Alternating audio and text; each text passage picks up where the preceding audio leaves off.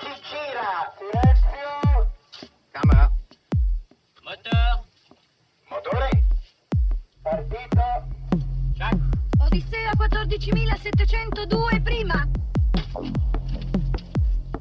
Avanti. Azione! les podcasts de la Cinémathèque.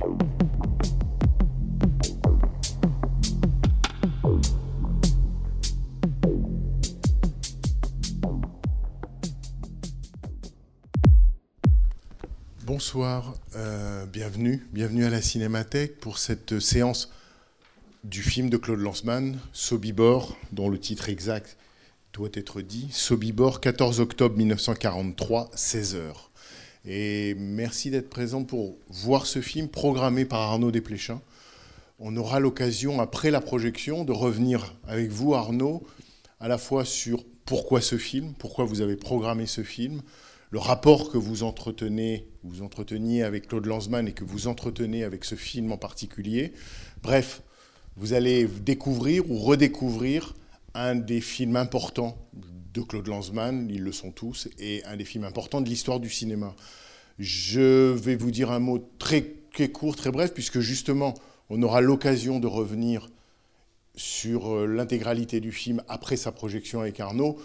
Il faut juste savoir, faut-il le savoir, ou peut-être même s'expliquer dans le film, c'est un film réalisé en deux temps. Une première fois, les images de, du témoin euh, et de la, du, du, du participant à l'histoire que vous allez suivre a été filmé par Claude Lanzmann en 1979. Avec un directeur de la photographie qui. Dominique Chap- C'était Chapuis, je crois. Voilà, Dominique, avec un directeur de la photo qui était Dominique Chapuis.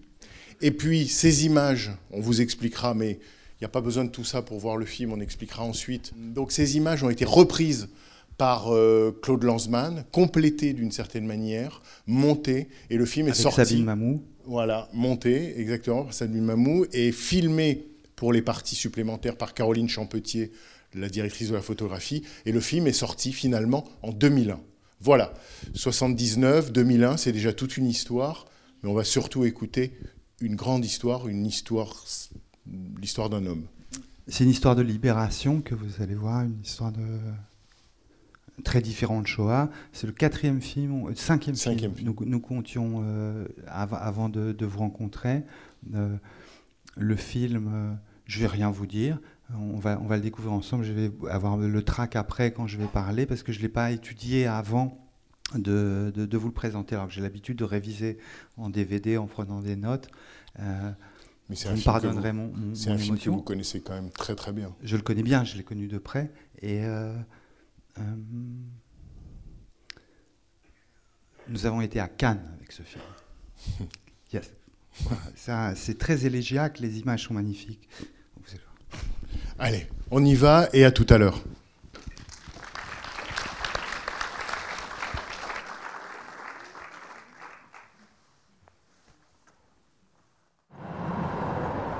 ב-22 ליולי 1942 הוציאו אותנו מגטו ורשה, לאן? לא ידעתי, אבל הביאו אותנו לאומשלג פלאץ, Tout commence le 22 juillet 1942, au moment où on nous fait sortir du ghetto de Varsovie. On nous rassemble sur euh, l'Umschlagplatz et on nous dit qu'on va nous envoyer quelque part, on ne sait pas encore où.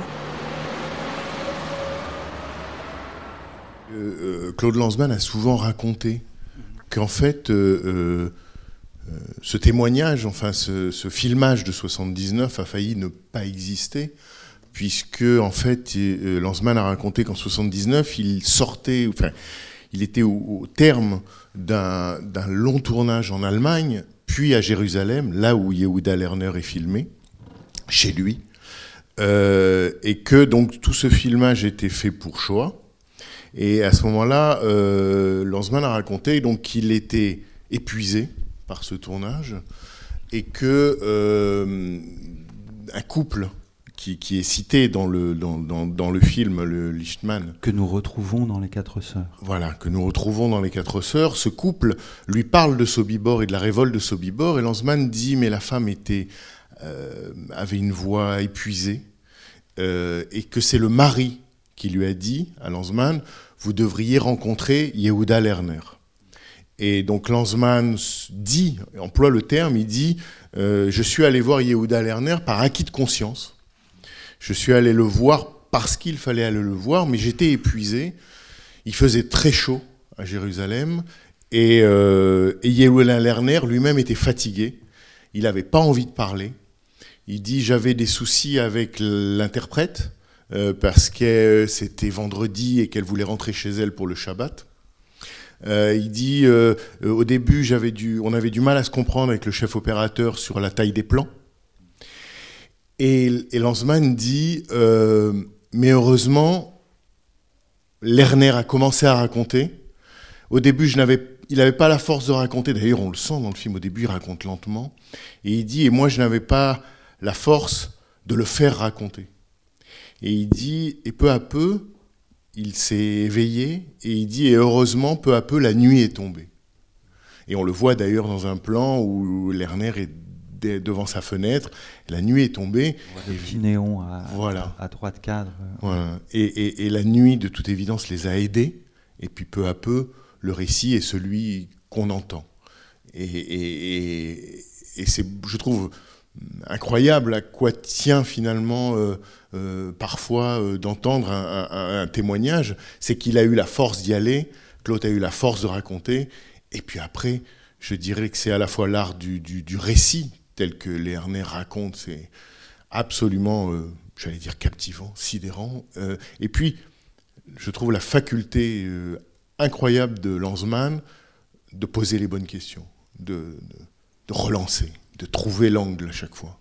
Il y a aussi ce, coup de génie qui avait été inventé dans Shoah, mais déjà dans, Pourquoi Israël, c'est cette parole triangulaire. Le fait, que euh, Lanzmann ne parlait pas l'hébreu, ne voulait pas le savoir, euh, n'était pas mécontent de ne pas le savoir. Et donc la, parole passe trois fois. Ça fait trois personnages, ça fait pas deux. Ce pas des face à face, c'est des triangles. On y reviendra. C'est ça. Mais c'est important parce qu'effectivement, non seulement il avait besoin d'une interprète, euh, mais il conserve dans le film euh, la parole de l'interprète. Il aurait pu, entre guillemets, sûr, gagner du temps en sous-titrant Lerner. Combien, combien de, de, de, réalisateurs de documentaires le font?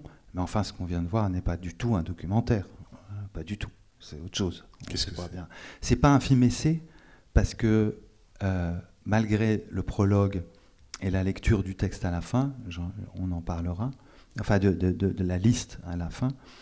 Ça n'est pas un essai comme les films de Chris Marker que je peux adorer. Je, citerai un film de Chris Marker que je vénère, Le tombeau d'Alexandre, qui est le film essai parfait pour moi. Euh, non, c'est autre chose.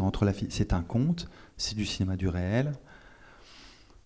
Des fois, c'est de la fiction. Euh, mais j'aimerais bien parler avant d'un tout petit truc, c'est que moi, quand j'ai pas relu, je, je, crois que vous tenez vos informations du, du livre de Patagonie, du lièvre de Patagonie, que, que j'ai pas re, que j'ai pas réétudié avant de, de, de, venir ici. Mais je le souvenir bien avant l'écriture du, du lièvre de Patagonie. Ce sont donc les mémoires de Claude oui, Lanzmann. D'avoir entendu Claude me raconter des, des, trucs. Le dernier des injustes, il me l'a raconté. Mon Mulstein m'a raconté, il m'a dit j'ai filmé, etc.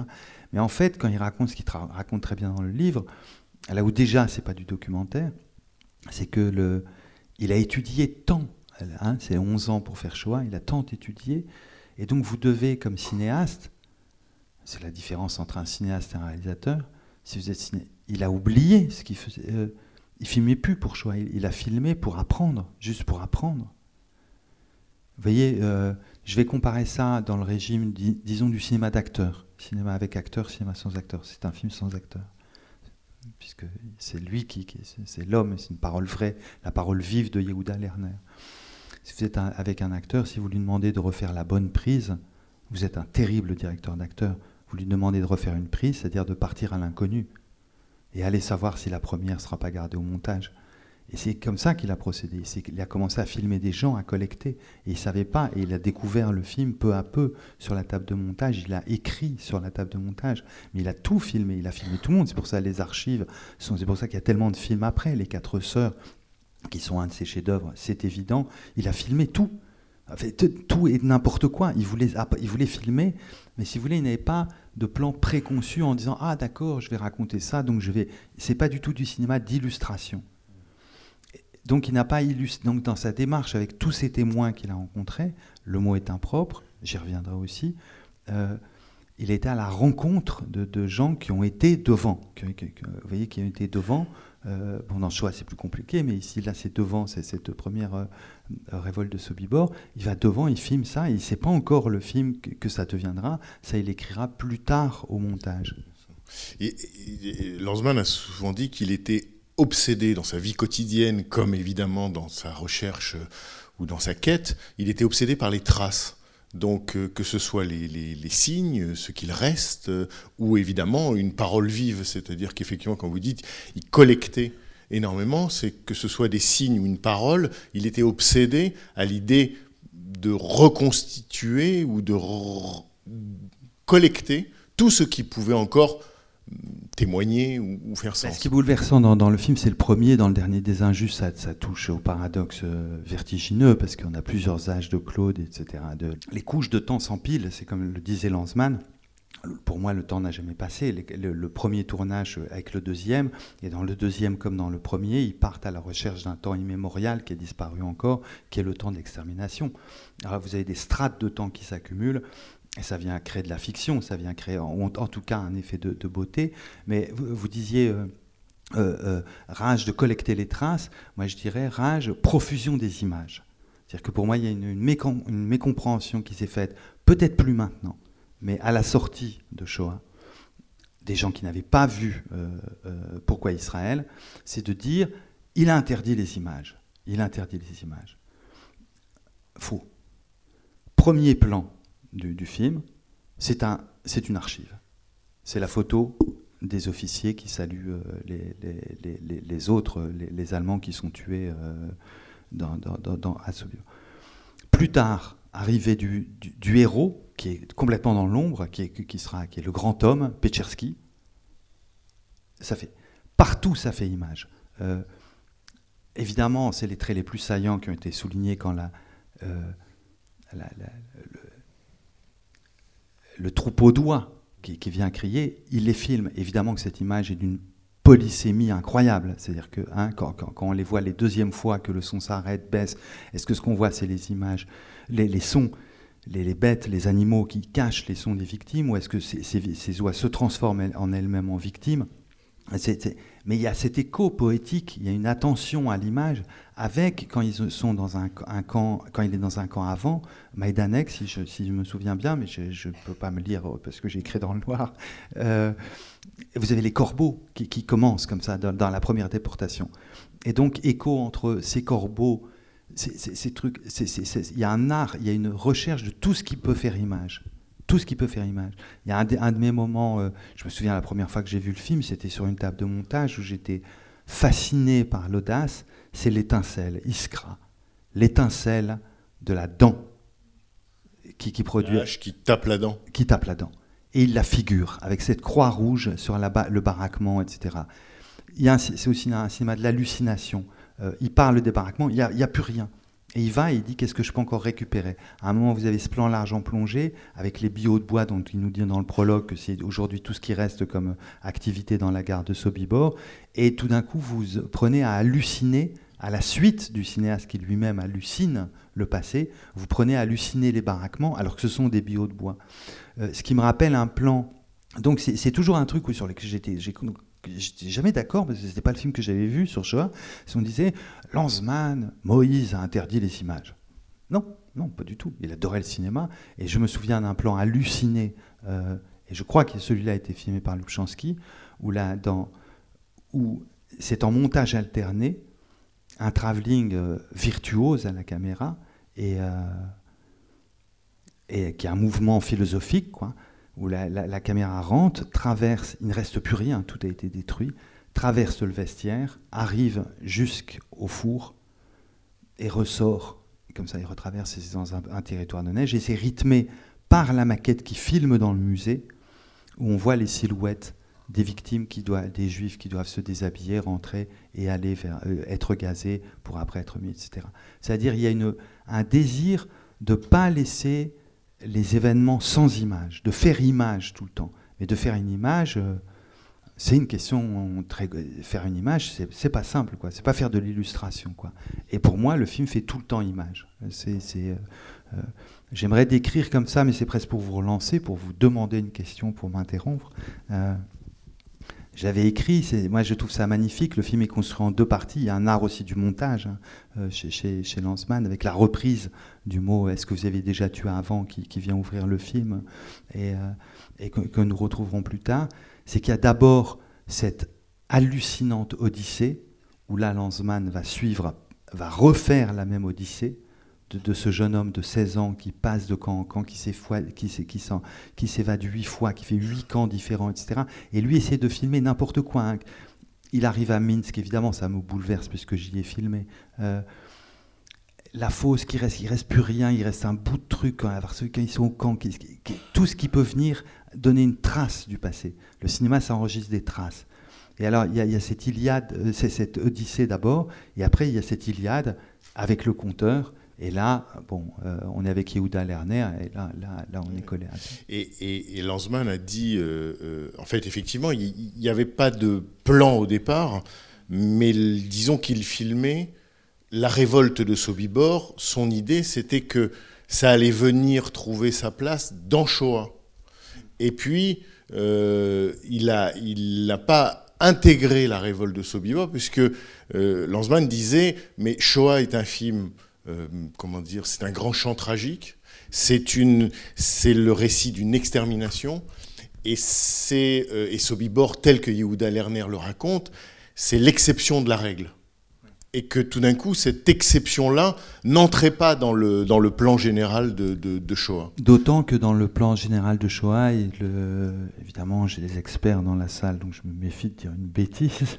Il me semble que ça se termine euh, avec l'évocation du, du- du- du ghetto de Varsovie, où il y a l'insurrection, euh, mais la défaite. Là, il y a l'insurrection et la victoire. Euh, très certainement, en tant que cinéaste, il rejoue la, la mauvaise réception que, que, que Tsahal avait eue quand Tsahal était sorti en salle et il réussit la, la réappropriation par les juifs de la, de, de- de la violence. Et, il- et là, il arrive à emballer le public, quoi, euh, alors qu'il n'y arrive pas. Et en même temps, moi, ce que je trouve peut-être le geste le plus, un des gestes les plus forts du film, enfin, c'est que à la fois le film se termine par la victoire de Lerner et la victoire des Juifs, et en même temps, euh, euh, comment dire, Lanzmann fait en sorte que d'une certaine manière, cette victoire n'occulte pas l'incroyable massacre Bien sûr. et, et bien sûr. suit alors cette idée c'est- de la liste. C'est admirable parce que il a été dans le petit musée qui est évoqué dans le texte qui est au début. Il a été avec Caroline Champetier et il a vu la liste des trucs. Et il a dit il faut qu'on filme ça. Vous voyez, quand je vous dis, il va, il va avec ce- ce désir de tout ce qui est trace, hein, la, trace dont, dont parle Bazin quand il parle de, la, fonction de trace dans le cinéma, et tout ce qui vient faire image, nourrir des images. Donc il, emmagasine des images. Il a dit à Champetier, il faut filmer ça. Et sauf que c'était infilmable, parce que c'était des listes de trucs comme ça. Donc il faut faire un panoramique, vous voyez, pour faire le, truc. On viendra à un autre panoramique plus tard. Euh, il a dit, on va le faire. Donc, euh, car, euh, donc comment faire pour avoir le bon rythme? Et il a dit, tu, tu, panotes au fur et à mesure de ma lecture. Et il lisait à voix haute, ce n'est pas le son qu'on entend, c'était pas enregistré. Et pendant qu'il lisait, Caroline descendait. Caroline euh, m'avait dit qu'elle regrettait, parce qu'on voit la toute petite erreur de parallaxe, vous voyez, par, par rapport au panneau, parce que c'est pas fait propre au banc titre, vous voyez, c'est fait à la main. Alors évidemment, vous voyez, c'est la parallaxe, c'est quand c'est plus haut, c'est plus étroit, et quand vous arrivez plus, voilà. Et elle disait en même temps, c'est ça qui est sublime dans le plan. Évidemment qu'il y a ça, c'est-à-dire qu'évidemment la fin, c'est pas la victoire, la fin c'est la fin, c'est le conte, c'est l'enfant qui s'endort, c'est une libération, c'est pas une victoire, c'est une libération. Ça suffira. Mais c'est pas la fin, parce que après, il y a cette lecture interminable des noms qui est la fin du film, et ce n'est pas la fin du film, parce qu'après il y a un plan de paysage, c'est qu'il faut repartir chercher les traces, toutes les traces qui restent aujourd'hui, même si c'est un arbre, même si c'est une racine, même si c'est quelque chose, c'est sans fin. Et ça, c'est le dernier plan du film. Une des, une des dimensions euh, qu'on ressent tous et qui crée l'émotion aussi, c'est que dans cette histoire qui est l'histoire d'un homme, qui est l'histoire d'un héros, qui est l'histoire de un, récit qu'on découvre, on peut pas évidemment s'empêcher, que ce récit, et il est fait aussi pour ça, que ce récit résonne avec des récits mythiques et bibliques. David et Goliath, la manière dont, dont Gréchitz est, est- est- est décrit, cette montagne au pied du tout petit euh, Yehuda Lerner, et puis bien sûr Moïse. D'ailleurs Moïse est cité euh, comme une insulte antisémite par l'allemand du camp, Euh, euh, mais Moïse, parce que ce que fait Lerner avec les autres, c'est comme s'il rejouait d'une certaine manière euh, la fuite d'Égypte, et quand ils sortent du camp, on a l'impression que c'est- de nouveau la, la mer, la, la mer qui s'ouvre. Donc Avec il, le champ de mine. oui. Il y a quelque chose, il y a, il y a Ben, une moi, résonance dans le, dans, le- dans le récit et dans le, et dans le film euh, qui, Ben, moi, je, je l'ai pas. euh, je je l'entends. je- je- J'entends ce que vous dites. Je sais pas que j'entends, c'est que je le vois. Et euh, nous étions pas assis dans la même zone de la salle. Alors moi, j'écoutais les, les spectateurs euh, réagir. Et, et dans la zone où j'étais assise, les gens riaient. Parce que je pense que j'ai eu le sentiment qu'il y avait des gens qui comprenaient l'hébreu dans la salle. Avant. Oui, que Mais- les gens mais- riaient parce qu'il y avait des gens qui comprenaient l'hébreu et que je pense que l'hébreu de Lerner, il y a, il y a des choses drôles dans Ah, ce le dit. dont je ne sais pas ce que ça veut dire. Oui, ah oui, pardon, je excusez-moi, je parle pas mots. Mais moi non plus. Donc euh, je, mais euh, je- on sent qu'il y a Non, mais il y a, y y les mimiques. Moi, ce que je vois, c'est et, et c'est là où c'est un. Quel autre cinéaste, c'est pas français, hein, c'est quel autre cinéaste sait faire aujourd'hui, c'est un film d'aujourd'hui qui nous parle aujourd'hui, Lubitsch pour le comique, la peur hein, qu'a chez Lubitsch, je pense principalement à To Be or Not To Be, mais c'est pas le seul. Gréchitz qui arrive à l'heure, qui a son costume, le tailleur qui se penche. Le évidemment que ça fait rire. Le type qui se dit merde, il c'est à côté de moi, pas à côté du soldat, etc. Et puis après le deuxième qui arrive et qui marche sur la main, et ça, ça c'est du Lubitsch. Mais c'est exactement en même temps la terreur de Fritz Lang. Et vous avez la terreur de Fritz Lang, vous avez la trivialité de la vie chez Lubitsch, et vous savez pas, et ça c'est Lan- Lanzmann, c'est pas qu'il cite, évidemment, c'est du pur Lanzmann, quoi. Mais vous avez, j'avais dans un, texte euh, parlé aussi du rapport avec Chaplin, de, pas dans ce film-là, euh, dans Shoah, d'oser dire ça. Tout le monde se souvient euh, de Charlot. Vous voyez, de Charlot, comme, cette façon qu'il a de, vous voyez, quand il y a un policier ou quelqu'un qui l'attrape ou qui vient, il a une espèce de coup de pied Ah, en le coup arrière. de pied en arrière. Le coup de pied en arrière, voilà.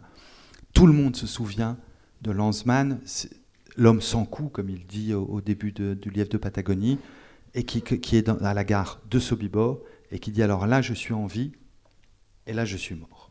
Et tout le monde se souvient de ça. C'est-à-dire, vous faites du cinéma avec tout votre corps. Voilà. Évidemment que les- ces rapprochements, donc moi avant de faire des rapprochements avec la Bible, je ferais des, des rapprochements avec des cinéastes que j'admire infiniment, comme Lubitsch, Lang, que je connais moins bien, et euh, Chaplin, que je connais un peu. Enfin, que je connais, je le connais pas personnellement, mais j'ai j'ai vu beaucoup ces films. Il y a, dans le film, il y a effectivement, on a commencé à les évoquer. Enfin, il y a plusieurs coups de force et plusieurs, j'allais dire, trouvailles de cinéastes. Effectivement, on a dit la liste à la fin, Euh, le long euh, récit au début aussi, incroyablement didactique, précis et qui nous introduit aux images. Le filmage de la forêt. euh, ça qui est sublime puisqu'il a raconté que donc en 2001 il est retourné dans cette enfin il est allé dans cette forêt euh, avec Caroline Champetier et qui sont montés en haut de ce qu'il appelle un, mira- un mirador de, de, de garde, de garde forestier. Et que le vent était tel que, que, ça, faisait les faisait bouger tout en haut. Donc y y a- y et puis il y a cette idée que Lerner, on le voit au début, puis on le revoit plus pendant 10-13 minutes. Pendant 10-13 minutes. On l'entend On l'entend, mais c'est pendant cette, euh, cette odyssée, ce qu'on voit, c'est Lanzmann, enfin la caméra de Lanzmann avec son équipe technique, arpentant et cherchant la moindre trace de cette odyssée fabuleuse de ce jeune homme qui a un tel appétit de vie qui se dit plutôt fusillé que, que mourant de faim, ou enfin gazé, il ne le sait pas encore, mais euh, que, que, que mourant de faim ou, ou battu à mort ou pendu. Et il y, a- il y a cette. euh, Et alors là, il le suit. Ça, c'est la première partie du récit, ce qui est d'une audace de montage incroyable, parce que va-t-on tenir hein, le, le- Et les plans tiennent, quoi. C'est les plans tiennent, quoi. C'est c'est- c'est- c'est- c'est- c'est vraiment. hein. Non, moi, je trouve ça un, un très, très, très beau film. Non seulement le- les plans tiennent, mais dans la deuxième partie, là, il n'y a plus que le filmage, disons, de 79. Et là, on est suspendu à la parole de, Lerner. C'est-à-dire que le film tient tout le temps avec des registres différents. Euh, oui, c'est peut- c'est peut-être une fois que je vous aurais dit ça, j'aurais tout dit ce que j'ai à dire sur le film, parce que voilà quoi. Euh, vous voyez, a ce, ce moment où je, pense à Chapuis et je pense à la peur du cinéaste à côté de l'opérateur, etc. C'est ce mouvement fou de caméra. Oui, quand la hache se lève et la caméra panote pour pas rater. Et heureusement, parce que ce coup de hache, il le fait avant, parce qu'il répète le, geste, etc. Mais ce panneau n'arrive qu'une fois, et c'est au premier coup de hache, le coup de hache que donnera Lerner. Et ce panneau donne une violence au plan, fait image, c'est-à-dire vous avez l'image, vous voyez le corps, vous avez- et puis il le fait très bien, il fait le son le corps qui tombe. Et ce panneau, euh, un des mouvements de caméra que je, que je connais, que je- c'est historique dans l'histoire du cinéma, c'est historique. Et ce panneau et ce geste de la main vient en nous. euh, Est-ce qu'il vient fendre en nous quelque chose, une indifférence euh, Est-ce qu'il vient nous fendre en deux, c'est-à-dire nous, nous noyer de chagrin Est-ce qu'il vient réparer une- une, est-ce qu'il vient nous combler Il vient trancher avec toute le. Je vais faire une, une- une comparaison saugrenue, mais vous êtes permis d'être biblique, alors je le serai aussi, comme une circoncision. C'est une alliance avec le spectateur. Il vient trancher pour le meilleur. Vous voyez, c'est- bouleversant. C'est que- très très grand cinéma. D'autant qu'effectivement, ce mouvement de caméra est incroyable parce qu'il ne rate pas le geste, alors que au pré- précédemment, déjà euh, Lerner, pris par son récit, donne des signes qu'il va. On a l'impression qu'à un moment, pour par exemple raconter Grichis, il va se lever. Il y a deux fois, on le sent dans les starting blocks dans son fauteuil, il va se lever, et là la caméra, le cadre ne bouge pas, comme si il avait le, cadreur avait absolument la prescience que c'était pas le bon moment, mais on sent comme ça une, une- un- bon, une hésitation, un tremblement, et en revanche le, geste, le moment où effectivement le bras sort du cadre, le cadre suit le bras. Et ne le rate pas, il l'accompagne. Et se passe chez nous, dans la salle, quelque chose qui vient nous briser le cœur et réparer quelque chose qui était blessé en nous. Moi, la première fois que j'ai vu le film, j'étais terrifié par le récit tel qu'il faisait. Mais quand, et, et ce qui- m'a surpris, et je dois dire comblé, c'est quand il a dit la joie qu'il a éprouvée, la fierté et la joie. Et qu'il puisse non seulement éprouver, mais formuler de la joie d'un moment comme celui-là, m'avait paru. Je ne pouvais pas le croire avant de l'entendre. Je ne pouvais pas le penser même avant de l'entendre. Euh, je- vous vouliez parler d'un moment, vous vouliez évoquer le, le- le- la question du témoin. Euh, le Euh, oui. terme de témoin ou la question du.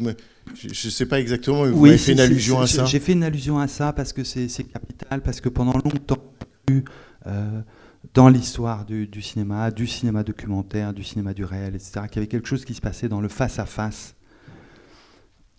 entre... C'était des couples, voyez. la bourreau, le bourreau, la victime, Euh, euh, le réalisateur, l'acteur. Voilà. Et il interviewe Vrolilberg dans, dans, dans- dans Shoah, l'historien. Qui apparaît dans Shoah, qui plus tard inti- intitulera un de ses livres à la suite du film de, de, de, de Lanzmann. Euh, euh, je me souviens plus bien du titre, c'est victime, euh, euh, c'est victime bourreau témoin, mais c'est pas exactement ça. Je fais une faute dans le Témoin titre. dans excusez-moi. le- Il y a témoin. Il y a témoin dans, les, Voilà. dans la qui sont des trilogie. suites de récits magnifiques dans, dans- dans le truc. C'est que lui inclut le polonais dans, dans, dans, dans Shoah. Pour ceux d'entre vous qui ont vu Shoah, ceux qui ne l'ont pas vu ont de la chance. Voyez-le en salle, c'est encore mieux qu'en DVD. Et euh,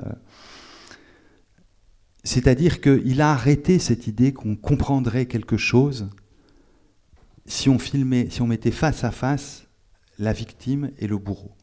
Et donc sont filmés des survivants, des gens qui ont été, eux, qui ont vécu, les undercommandos. Ils filment des gens qui ont participé au processus de destruction des, bou- des bourreaux. Et ils filment à côté des, des- des témoins et les polonais qui filment avec une haine extrême et parfois une affection extrême. Je, pense au témo- témoignage bouleversant en particulier de, Jan Karski, euh, le témoin qui va, polonais, qui visite le ghetto et puis qui va après aux États-Unis, à Londres, et qui dit voilà ce que j'ai vu, on ne le croit pas. Cette histoire terrible. Je pense aux chauffeurs de train, etc. Et moi, c'était toujours un truc dont j'ai souvent eu l'occasion de, parler, que ça me plaît de le redire ici, pas comme ça, parce que c'est une hypothèse de lecture de, ces films, pas dans ce film-là, hein, pas dans Sobibor, qui est très singulier dans, les films. C'est que cette fonction de témoin, elle, va toucher. Vous voyez, je, vais- réussir à rattraper Sobibor. Euh, cette fonction de témoin, euh, j'ai toujours pensé, la première fois que j'ai vu le film, ça m'a scandalisé. hein, j'avais euh, quel âge, je sais pas quel âge j'avais. Puis j'ai revu le film, revu le film, et euh, Vous avez vu Sobibor? Euh, Donc j'ai vu euh, Shoah. Shoah. J'avais pas vu euh, Pourquoi Israël avant. Je l'ai je vu après. C'était le premier film de Lanzmann que je voyais. C'est que j'ai compris à un moment de ce qui venait me choquer, me déranger, me, me heurter, le, ce sur quoi je me heurtais, que le témoin, la figure du Polonais, c'était une métaphore du spectateur. C'est-à-dire que c'est pas vrai dans la salle. Vous voyez, on regarde. Je ne pense pas qu'aucun d'entre vous soit méchant comme comment il s'appelle? Grishit, c'est ça? Je ne pense pas. Vous êtes sûrement très méchant chez vous, vous disputez avec vos parents, des trucs comme ça, mais enfin, pas méchant comme Grishit. Vous ne pouvez pas comparer votre expérience avec l'expérience de Yehuda Lerner, c'est vertigineux. Par contre, d'être devant ça, vous tenez devant le film, et après vous devez dire Putain, j'ai revu Sobibor, euh, je vous assure, c'est un très très beau film, puis c'est passionnant. Et les gens ne vous croient pas. Ils disent Oh là là, Lanzmann, euh, c'est austère, etc. Pas du tout, pas du tout. Ou j'ai appris quelque chose sur moi-même, ou sur euh, la destruction des Juifs d'Europe dans le film, etc. Mais j'ai tout lu, j'ai déjà appris à l'école ce que c'était la destruction des Juifs d'Europe, etc. Non, je te jure, va voir le film, etc. Et vous n'êtes pas cru. Et donc, il a réussi à transformer, il a inventé un nouveau type de spectateur. Et ça, c'est que les très grands cinéastes. Il y en a dix qui ont fait ça euh, au. Eisenstein, il a fait, euh, euh, Fritz Lang l'a fait, il y en a quelques-uns qui l'ont fait. Godard, bien sûr, l'a fait. C'est inventer un spectateur. C'est vous placer, vous punaisez à votre fauteuil et vous dire maintenant, vous devez quelque chose, raconter quelque chose de ce que vous avez vu, allez-y. Et quand vous avez vu Shoah, si vous voulez, pour ceux d'entre vous qui l'ont fait, si vous voulez raconter l'expérience que vous avez fait, waouh, c'est pas facile, hein, c'est pas facile. C'est-à-dire que la mise en scène inclut le spectateur à l'intérieur de son dispositif. Quel, est- quel est le, le- le- Comment dire En quoi vous êtes, euh, vous, mêlé à Sobibor? Euh, je suis mêlé voit- à Sobibor On voit parce votre que- nom dans les remerciements, mais parce qu'il y a eu, dans, je crois, dans, dans le fait que ces images soient devenues films, Voilà. voilà, vous êtes impliqué. Quoi. Il y a un film de lui que j'aime énormément, qui est un film très théorique, un très beau film, qui est un vivant, qui- euh, un vivant qui passe, c'est ça, qui est un film sur c'est quoi voir, pas voir, euh, sur l'antisémitisme qui ne se connaît pas lui-même, etc. C'est un très très beau film, passionnant, filmé de manière très différente de ça, Qui est sorti avant celui-ci, quelques avant années, euh, 90. mais qui n'est jamais sorti, que j'ai ça. découvert grâce à la première rétrospective à la Cinémathèque quand elle était à Chaillot, organisée par Paini, euh, où Paini parlait d'ailleurs des strates de temps qui s'accumulent, du temps qui ne passe pas, et il comparait le cinéma de, de Lanzmann au cinéma de Bergman, et je trouvais ça, et, même aux fraises sauvages, très précisément aux fraises sauvages. Et euh, ce temps qui ne passe pas, ces couches de temps qui s'empilent et qui restent sur l'écran et qui scintillent. Et, euh, et voilà, et j'avais vu... le film n'était pas sorti en salle. Non, parce qu'il n'avait que un master vidéo, parce que c'était une coproduction avec Arte, et donc il avait fait ce film sur cet homme qui était employé de la Suisse, qui était employé de la Croix-Rouge et qui avait visité, il me semble, c'était Eisenstadt. Oui. C'est ça. Et, euh, et, euh, et voilà, et c'est un film formidable. Et du coup, je l'ai rencontré pour d'autres raisons, des raisons très cinématographiques, le- les, les- les polémiques autour de Godard, etc., entre Godard et lui, et voilà. Et j'ai, euh, sans aucune espèce de regret, trahi totalement ma famille, mon camp, mon éducation, et euh, parce que j'avais été conquis par l'art de, de, Lanzmann, et moi qui, qui étais tellement godardien euh, dans, quand j'avais 17 ans, j'ai voulu embrasser le- un film que- auquel je dois tout, euh, qui, est- qui. Et donc on s'est rencontrés comme ça. Et donc on s'est rencontrés, on se vous soyez à l'époque, et je lui ai dit, s'il vous plaît, ne faites plus jamais un film comme ça, parce que ça va s'effacer. Parce que j'avais parlé à Bernard Aubuy qui disait le son est dégueulasse, etc. Ça va se perdre. Et comme vous faites art, comme vous êtes un cinéaste, vous n'êtes pas un documentariste, vous êtes un artiste. Donc il faut que ça puisse rester, que ça puisse être projeté dans les cinémathèques. Donc s'il vous plaît, le prochain, faites-le en Super 16 ou en 35. Du coup, après, Caroline, qui était déjà très proche, elle avait été assistante, l'a présenté à Pascal Cocheteux, Donc, euh, producteur de le producteur avec qui qui je travaillais. de- et voilà. Pascal a été emballé par le projet. Moi, je faisais un peu le go-between. Je servais à détendre l'atmosphère. Euh, Pascal sait très bien le faire sans moi, mais je servais à détendre l'atmosphère entre les deux hommes, à les rassurer l'un l'autre. quoi. Voilà. Et, euh, et donc, c'était. Et, et plus tard, ça, c'est- c'est- c'est- tous les autres films sont en film, sont pas en, en- en digital. Enfin, ils peuvent être tournés en digitaux, mais en digital, mais pas, pas juste des masters vidéo qui, qui après vieillissent et, et disparaissent. Quoi. Ce qui était un paradoxe pour Lanzmann, puisque lui qui était à la recherche de traces, euh, lui-même était en train de, de- de réaliser une trace qui allait s'effacer. Donc ce que vous, vous l'avez en quelque sorte euh, remis sur la voie du, du- du 35 mm ou en Bien tout cas de la pellicule, quoi. Bien sûr, mais aussi, je pense qu'à l'époque de Un vivant qui passe, euh, il y avait une fatigue, un épuisement, quoi, parce qu'après avoir fait un film tel que Shoah, il y avait un épuisement. Donc peut-être il a eu, voilà, et peut-être aussi, c'est quand à l'époque où, je l'ai rencontré, où j'en ai beaucoup de, fierté, c'est que il avait, une, a une très grande reconnaissance euh, des poètes. Il a une très grande reconnaissance des écrivains, très grande reconnaissance des, des- des philosophes. Mais il a mis du temps à avoir la reconnaissance de la critique de cinéma. Et lui, ce qu'il voulait, c'était être cinéaste. Enfin, c'est pas ce qu'il voulait, c'est ce qu'il est devenu. C'est ce qu'il est devenu. C'est comme ça. Et euh, il est aussi écrivain, il est aussi philosophe, mais c'est un cinéaste.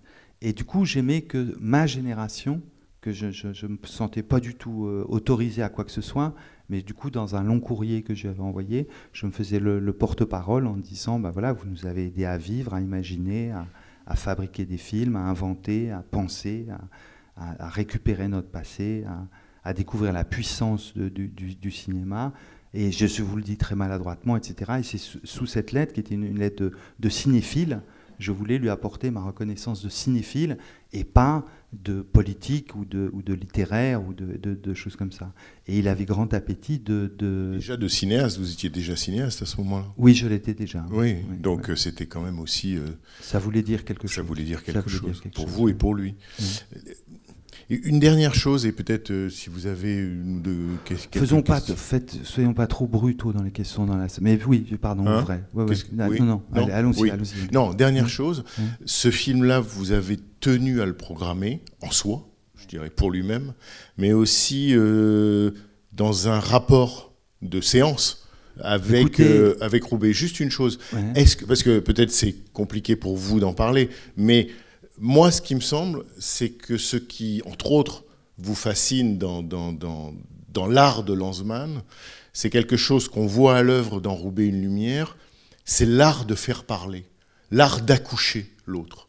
Que ce soit, euh, je dirais, le, bourreau ou le héros, euh, que ce soit celui à qui Lanzmann s'adresse, et quiconque a parlé à Lanzmann, c'est toujours retrouvé dans un moment où il savait qu'il n'était pas dans une discussion normale, c'était pas du small talk, hein, c'était pas du, on n'était pas dans un, dans un petit dialogue. Tout d'un coup, on se retrouvait pris dans un regard et une parole et une écoute qui attendaient que nous-mêmes on parle.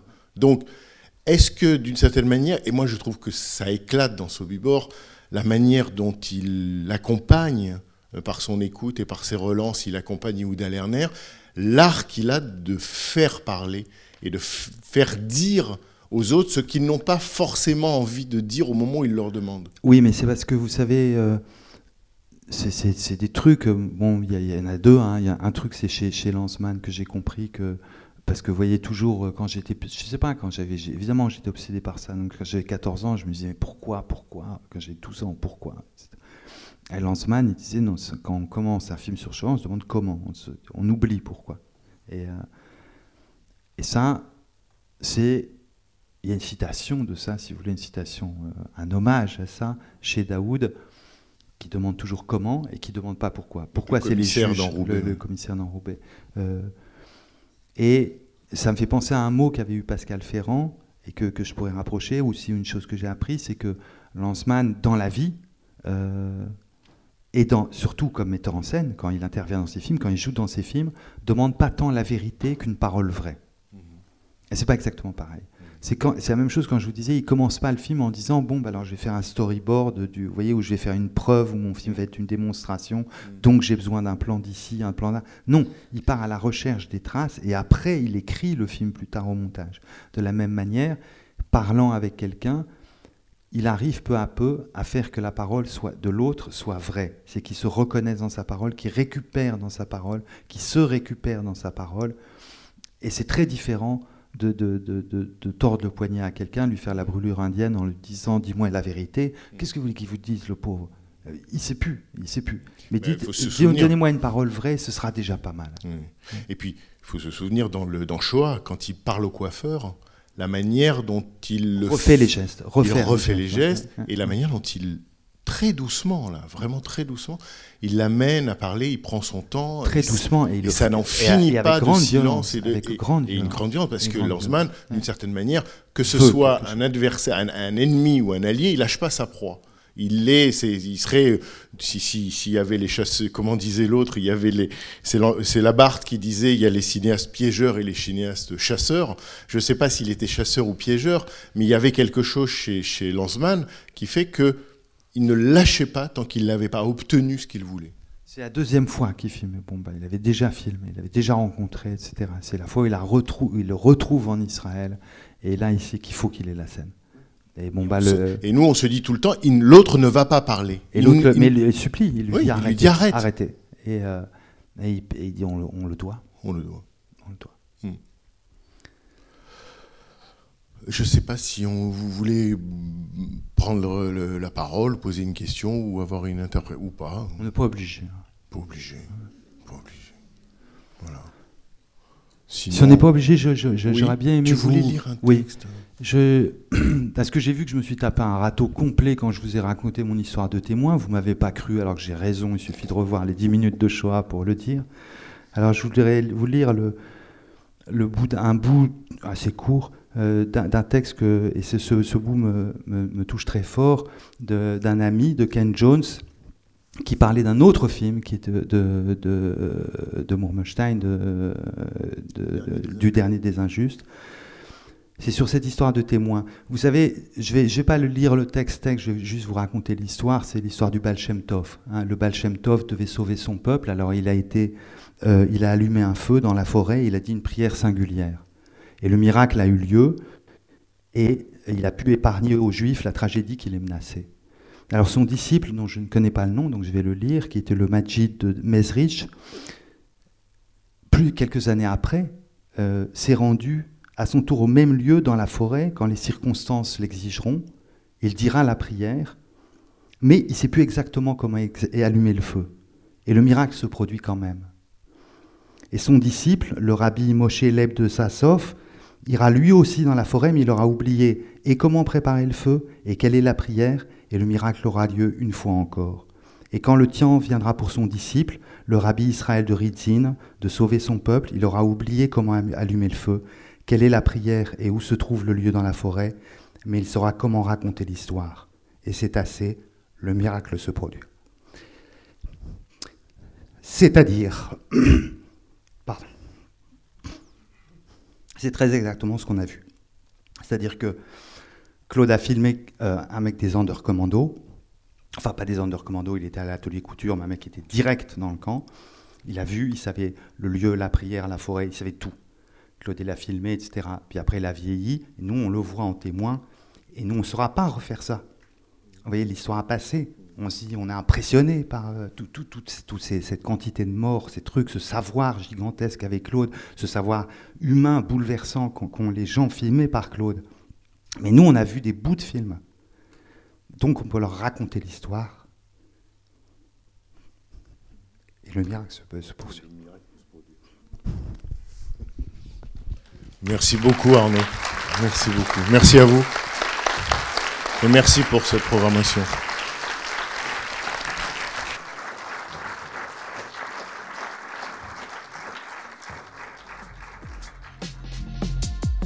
les podcasts de la Cinémathèque française.